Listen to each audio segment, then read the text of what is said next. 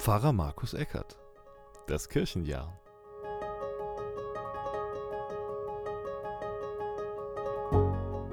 Ich möchte aber heute den Faden wieder aufnehmen. Es geht um Verantwortung. Ich muss da natürlich sofort an Spider-Man denken. Ist das ein Stolperstein? Ich weiß es gar nicht. Pass mal auf, dass du hier jetzt nicht größenwahnsinnig wirst. Ja, er sorgt für uns, aber kochen müssen wir dann halt schon selber.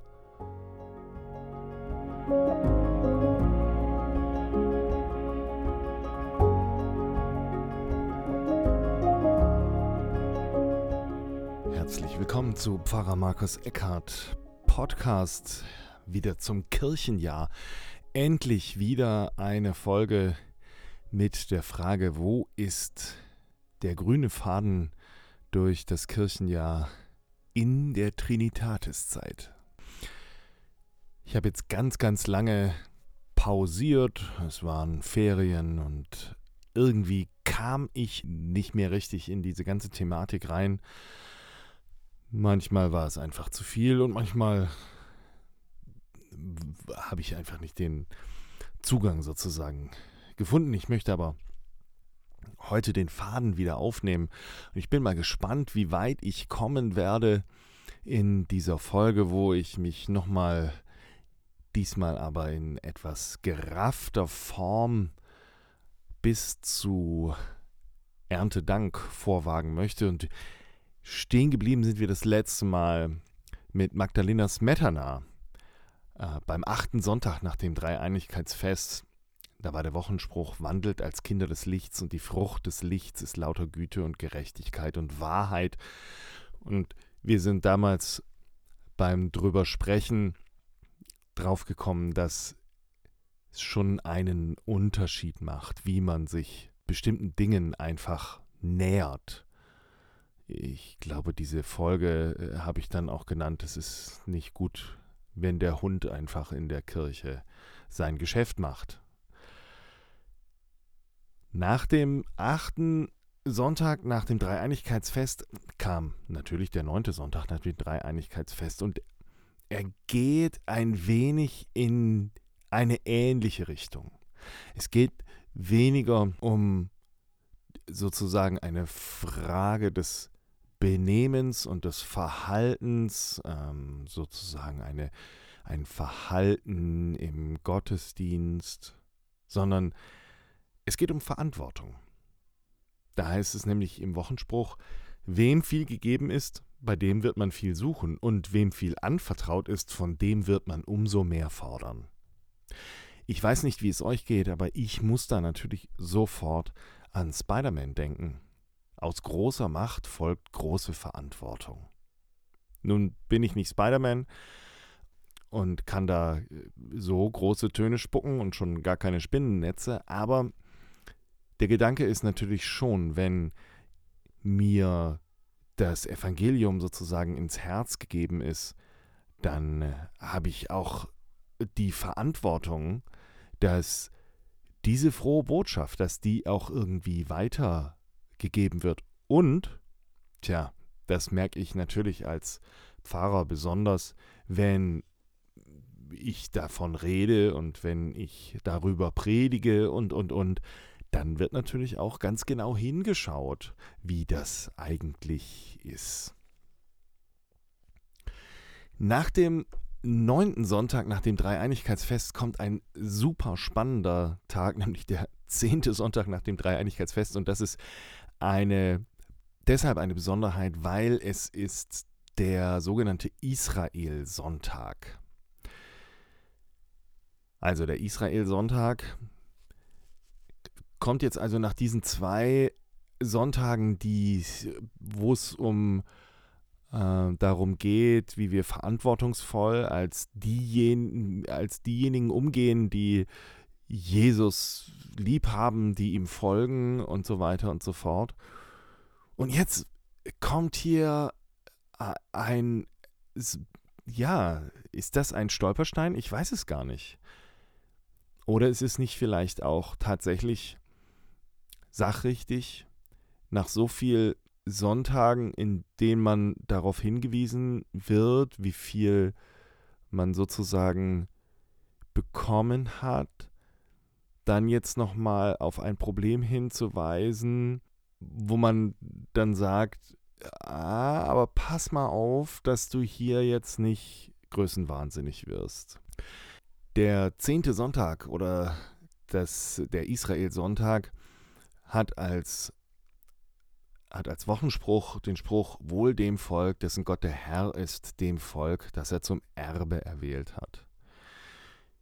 Und hier geht es um ein Volk, es geht also um eine Gruppe und es ist jetzt ganz arg wichtig, dass man sich, glaube ich, tatsächlich als Christin da nicht vertut.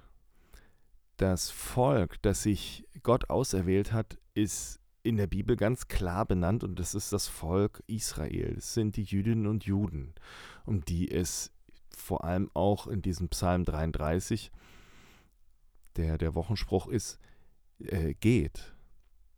Und deswegen hat dieser Tag ein, ein Januskopf sozusagen. Man kann ihn entweder feiern, diesen Israel-Sonntag, als einen Sonntag, der, das, der die Beziehung zwischen Kirche und Israel reflektiert, oder man kann ihn auch wirklich als Bußtag feiern im Gedenken an die Zerstörung Jerusalems. Und das ist immer die große Frage, was macht man an dem Israel-Sonntag? An äh, Jerusalems Zerstörung denken oder dieses Verhältnis reflektieren?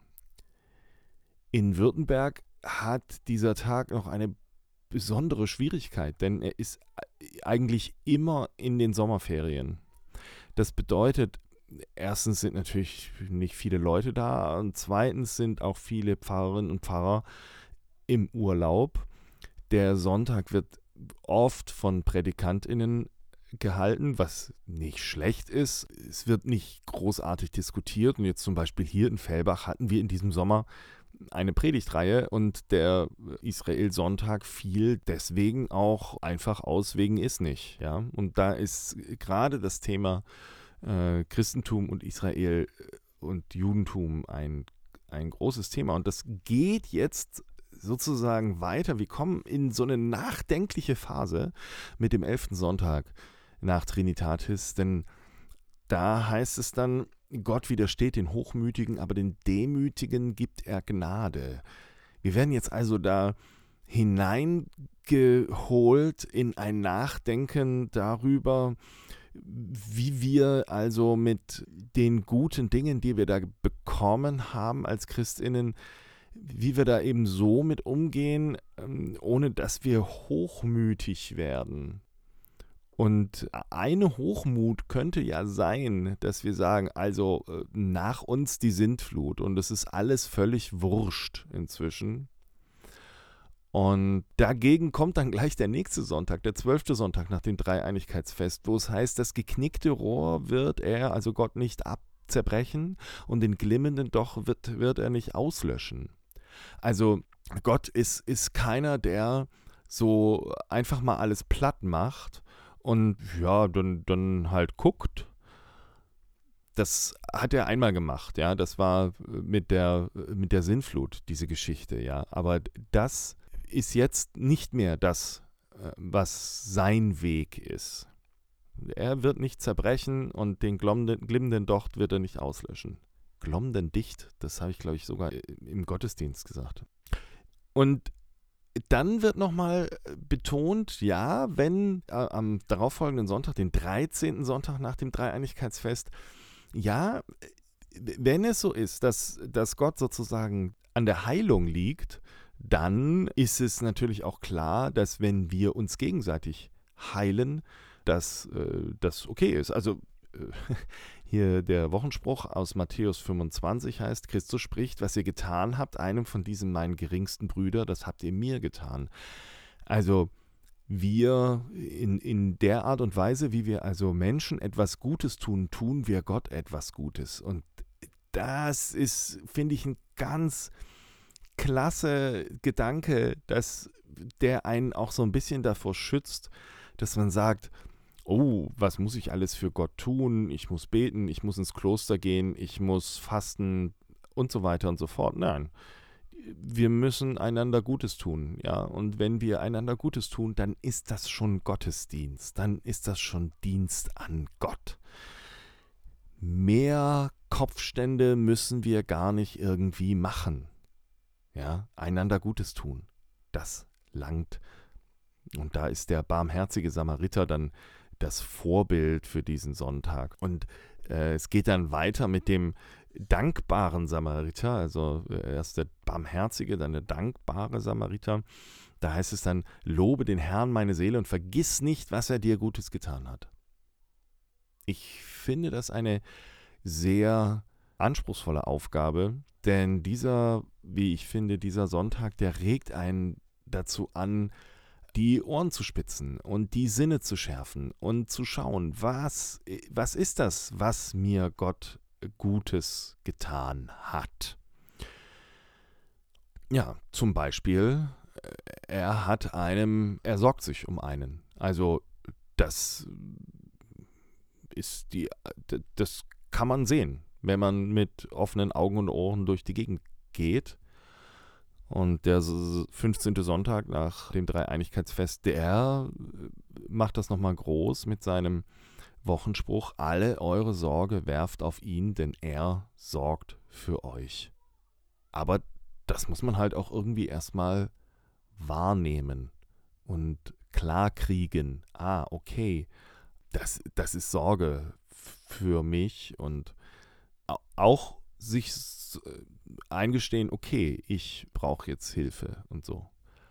Okay, das ist der erste Teil. Ich muss jetzt kochen. Ja, das ist auch wichtig. All eure Sorge werft auf ihn, denn er sorgt für euch. Ja, er sorgt für uns, aber kochen müssen wir dann halt schon selber. Eine Produktion von Markus Eckert mit GEMA-freier Musik von Scott Buckley. www.scottbuckley.com.au